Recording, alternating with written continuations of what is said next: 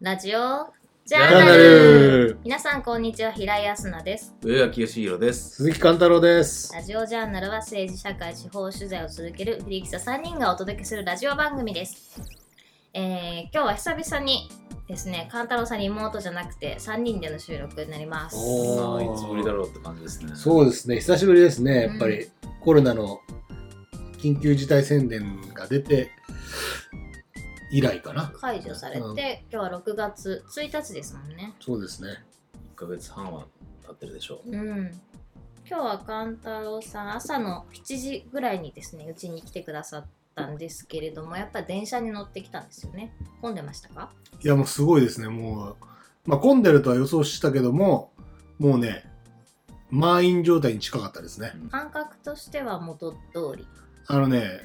感覚としては、ちょっと空いてるけど、体はついてる感じです。うん今全然昼間より混んでますよ、やっぱり。立ち、立たないと入れないしね。うだよね新聞とかで読むと大手の企業は5割とか3割とか出社をこうある程度テレワークにして数を減らしてると言ってるけどなかなかテレワークに移行できないような時はとりあえずスタートという感じで全員行ってる感じなんですかね。うん。はいということで、えー前回にもお話ししましたけれども今日はですね、えー緊急事態宣言が解除されて初めて私どもの子供が保育園に行くということでその送りに勘太郎さんが付き合ってくれたんですよねで朝7時に来てくれたえということでした、ありがとうございます。いえいえ、いい取材させていただきました。いや、よかったです。どこが良かったですか？えーやっぱりまあ朝来て一番最初に思ったのは、あのー双子がすぐ起きてるんだけど、7時ぐらいに、前回みたいにお昼すごい騒いでる時にずっといたけども、その時に比べるとやっぱり静かだね。うん、前は9時ぐらいに来てくそう。脳みそがまだ動いてないんだなっていうのが、ぐだぐだしてる。そう、すごく分かった。そうだよね、うんあれを保育園にささっと行かせるのも結構めんどくさいんそうですよねそう。で、なんかやっぱりあの、子育てしてる同世代の人で、フリーランスとかの人で、朝4時半とかに起きて、あの、仕事してるとかいう人の、あの、理解できなかったんだけども、あまあ、それがちょっと分かりましたね。5時に起きて仕事始めれば、7時に子供が起きてから30分ぐらいは多分仕事できるなっていう、あの感覚がね。いやわかりましたさに俺今日4時半に起きて仕事して6時半にみんなにメッセージ送って7時までだったら変更対応可能ですっていうメッセージを早すぎる朝 まあ、その気持ちは分かりました。はい。超自分勝手だからそうね。そうまあ、あとそれと良かったのは、やっぱり慣れてたので、あのー家にね、いるのが慣れてたから、保育園に行きたがらなくなって、実際に行っても、お父さん帰らないでって言って、あの、抱きついてるようなね、双子の姿も見れたので、まあ、あの良かったなと思いました。はい、ありがとうございます。えー記事になるそうですので、えーじゃあ次ですね、はい農家への取材に行ってきたということですよね。はい、そうです。ようやく、あの、取材で外に出ることができまして、緊急事態宣言が都内は解除されないんですけども、えー取材先のお場所、茨城なんですけども、が解除されましたので、茨城県の鉾田市、主に東京に向けて野菜や果物を作っている、えー有名な町ですけども、そこにもともと知り合いのいちご農家さんがいまして、えー村田農園さんというところですけども、えー東京のお銀座とか、うん。えーえー三つ星とかの有名なレストランとかにいちごをお直売りしているような、えーそういう経営をされて、えー有名になっていた農家さんにインタビューをしてきました。もともと行った理由は、生活と自治という、まあ、いつも書いているあのあの雑誌の取材で、コロナの影響をあの書いてほしいと。いうふうに言われたんですね。で、まあ、それは例えば農業に関わらず何でもいいんだけども、僕がもともと取材したのが、農家の方、プラス、やっぱり、えー外国人労働者の方と一緒に労働している農家ね。まあ、うんそういう形の現状はどうなってるんだろうというふうのを思って、えー取材しに来ました。で、この村田さんは、うんインドネシアから、バリ島から、えーいらっしゃった8人の研修生、あ、実習生の方と一緒に仕事をしていて、で、まあ今その形がどうなってるんだろうかとか、どういう気持ちにいるんだろうかなっていうのを聞いてきた感じです。それではそれでは、ぜひ3分。3分のインタビュー、よろしくお願いします。はい。コロナの影響で、どんな農作業に対して変化は出ましたか？そうですね。あの出荷先が東京都内が結構多いもんですからそこの飲食店関係さんはちょっと注文が、うん、少なくなったりとかあとは完全になくなっちゃったところがあったりって。結構そこは大変でしたね。じゃあそうするとやっぱり東京の方で緊急事態宣言が出てそうするとやっぱりレストランが軒並み閉まってその影響が村田さんにの農園にも出たっていうそういうイメージですか？そうですね。はい。レストランで使うイチゴがそんなにいらなくなってしまったっていう、そういうところですかね。ああそうですねそうするとじゃあ収まったけどもまた波が来て東京が例えば冬とかにまた閉まったりしたらちょっと影響大きいですね、そうですね。12月はなないといいんですけどね。うん、怖いですね、はい、怖いですね。うんそれとあともう一個聞きたいのがあの農園に外国人の働いてる方いらっしゃると思うんですけどもこういったあの外国人の実習者の方が例えば怖くて帰りたいとか、えーもしくはあの来る予定だった人が来れなくなっちゃったとかそういうような困ったことはありましたか？えっ、と、日本の現状を伝えた上で、まあ、日本でもまだ働けるよっていうことで、まあ、コロナがきっかけにはなっちゃったんですけど、まあ、今後5年間、うちで働いてくれるっていう、そういったことになったりしましたね。あと、切り替えの時期がちょうどずれてたので、うちの場合は何の影響もなく。あそうですか、うん、周りの方で結構これは影響で辛そうだなっていう噂とかは聞いたことありますか、ありますね。うんやっぱ作付けを、まあ、増やしたんですけども実際来なくてで出来上がったものを出荷できないので、まあ、作業する人がいないのでそれを、まあ、畑の中にうない込んでしまったりっていう方はいますね。うんじゃああのこの最後にこのラジオを聞いた人が村田さんのいちごを食べたいと言ったら今は都内ではどこで食べられるんですか、今ですかはい、今だと築地に行ってもらうと買えるかもしれないですね。はい、もしくは銀座の、あの卸してるところが復活すればそうですね。はい、食べられるわけですよね、そうですね。千匹屋さんとか。はい。千匹屋さんも何個かありますけどもどの千匹屋さんに行けば食べられるんですか、えっと銀座千匹屋さんですね。うん。そこに行けばじゃあ村津さんのいちごもまあ食べられるということで、まあ、早く食べられるように私も祈っております。あありがとうございます。頑張ります、ね。ありがとうございます。よろしくお願いします。はい、なんか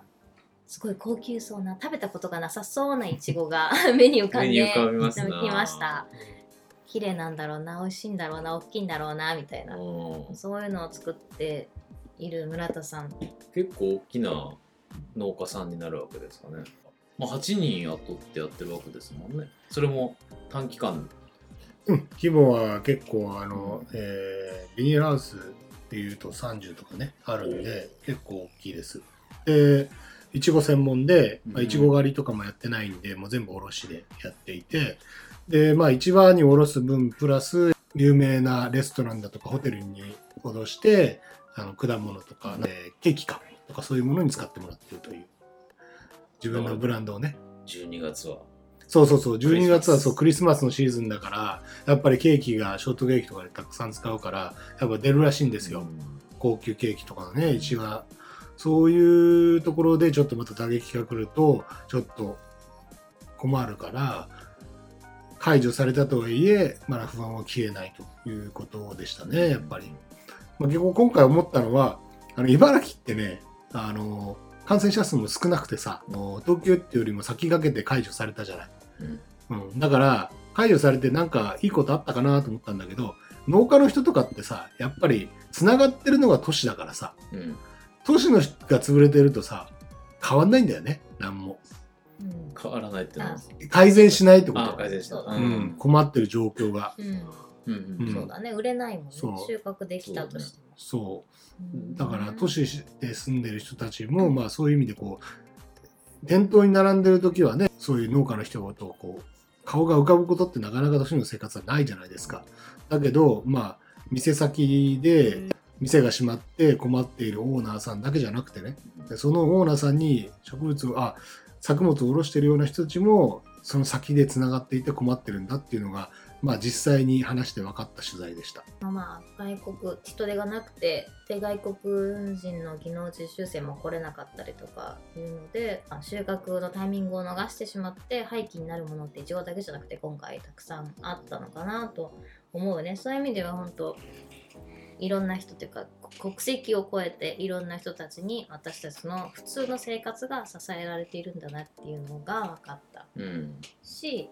まあ暇だったら手伝おうっていう気持ちだなと思ったよね。近くにいる働き手はやっぱいないっていうことなんでしょう。だから、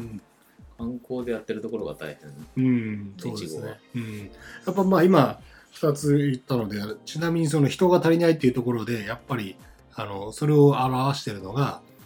外国の方が今村田さんのところは切り替わりがまあその収穫の時期とずれてたんで大丈夫ですとおっしゃってたんですけどもあの今帰ってもらっちゃ困るっていうところもあるわけじゃないですか。でそういうところに対してはやっぱり入管は特別な措置を出していて延長できるんですよ。うん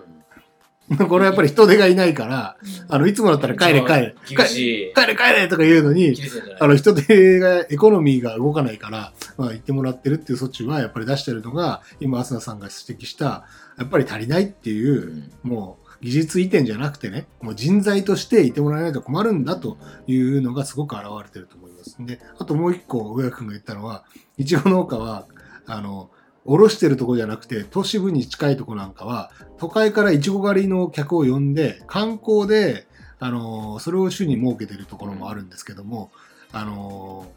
村田さんとか他の茨城の農家の方に聞いたりするとそういう観光業界っていうのがもうもう完全に潰れてるので、その観光客を目当てにしていたいちご狩りの人たちは非常に大変みたいですね。はいでしかも観光客プラス観光客に対して直売所っていうこの2つで経営してても観光が潰れると人の流れがなくなくなるかそうだよね。ら収入もちょっとかなり厳しいという。来てもらって入場料も払ってもらってでさらに作業してもらって、うん。っていう結構いいあの形。そうそうそう。えーで、まあ、それで回すっていうところで経営設計をしてるっていうのがある、うんね、東京っていうか都市大きな都市っていうのは良くも悪くも周りに与える影響力も大きいしまあ周りにそれに、まあ、依存してるわけじゃないけど共生している地域もあるわけで、まあ、一概に東京批判できないところもあるだろうし、うんこううまくこうじ地元とのルーツを持ちながら観光もしつつとかっていうリスクマネジメントってあゆゆる農家は村田さんの村田さんやってるようだけど、まあ、そういうバランスを取った経営っていうのも考えていかなきゃいけないのかもねって思いましたね。でもさっきエコノミーって言いましたけど農業ってこう直訳するとアグリカルチャーって言って、こう割とねこの農村の風景だったりうん水の環境とかっていうところでこう表される言葉だと思うけど結局こういう風になってくるとやっぱりエコノミーなんだなそこで動いていくんだなっていうそうですねこと。がよくわかりますよね。コロナになって見直すっていうので結構生活スタイルだけって結構注目されてますけどもやっぱりなんか都市とねあと地方周りにいる地方都市の皆さんとのつながりっていうかねそういうのも結構見直すきっかけになればいいなとすごく思いましたね。この取材でね。うん。うん。久しぶりの取材は良かったんですか？いやーよかった。やっぱりなんかね Zoom といや Zoom でやれとかほら編集者に言われてたからさ それをさいや行かないでとか言わないのよ。やっぱ日本政府と似ててさ行かないでとか言ったらさその人の責任になるからね言わないじゃない。だけどいやけど行かなきゃ俺の意味ねえだろうと思って行きたかったんだけどなんかそれをすごく悩んでたんだけど結局行ったの。でやっぱり茨城県がり上がっあの解除されたから行ったんだけどやっぱりそれでも県内はダメって言われてるじゃん県外移動は。だからさ俺都内から行ってるから、うん。あのもう車に乗ってさコロナのなんか粉とかついてたら嫌だからさあの ほら飛沫感染とか言うじゃん。だからさもう行く前にさ洗車してさ 900円で洗車して全部水で落としてそれであの俺全然気にしねえのにさマスクもちゃんとして手袋もね農場ではしてインタビューしたんだけどけどやっぱり東京から高速乗った瞬間にやっぱり電光掲示板にはあの県を越えての移動は控えてくださいってずーっと掲示板に出るわけだよ。それを見ながら俺は県が茨城県に行ってるわけ目。標値は県そう外そう何言ってんだよと思ったけどけどやっぱり東京都内で今日ここに来て西船橋に来てるけど、東京都内に俺が住んでるって西船橋までさ、俺移動してるじゃん、県外に。で通勤でそういう人たくさんいるわけじゃない。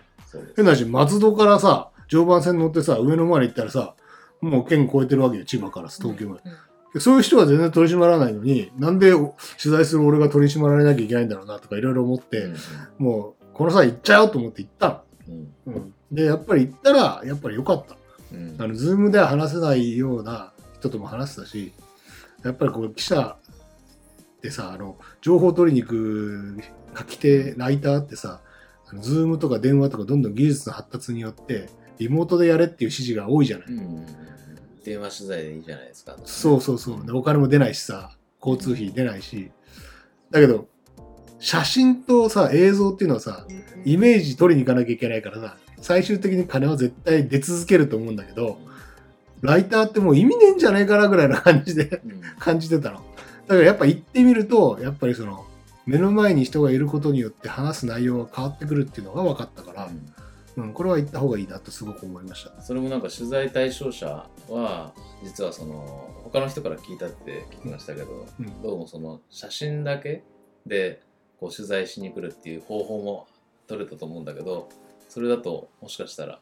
いけなかったんじゃないかな。あ、そうそうそうそうそう。取材してる、その農園さん、農園で働いてる、まあ、別の方が、若い方がいらっしゃるんだけど、うん。そのオーナーの村田さんがいらない、いないところでね、隠れて教えてくれたのが、いや、鈴木さんやっぱりいらっしゃってよ、もうありがとうございますっていう流れで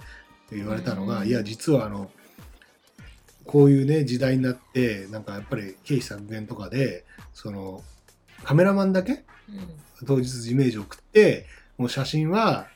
撮るけども、その書き手、ライターは、まあ電話で済ますみたいな人が結構増えてるんですよね、とか言って、で前そういう人が来た時に、あの、実はあの、断ってましたとか言って、うん。そう。やっぱりだからそういうさ、うん。これがなんだよ日テレとかさ、テレ朝とかさ、誰しもが出たいようなね、この力関係が全然違うような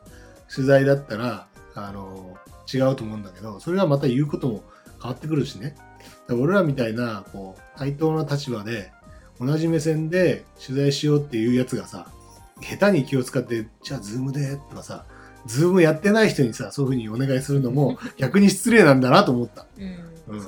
そう洗車してきましたって言ったらすごい喜んでた。まあそれキャラだよね。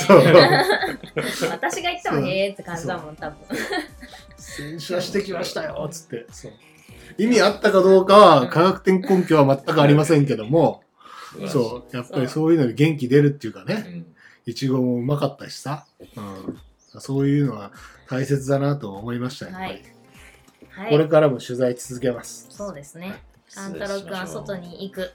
タイプですから、どんどん頑張りましょう。はい、はい、ということで、ご視聴。ありがとうございました。ありがとうございました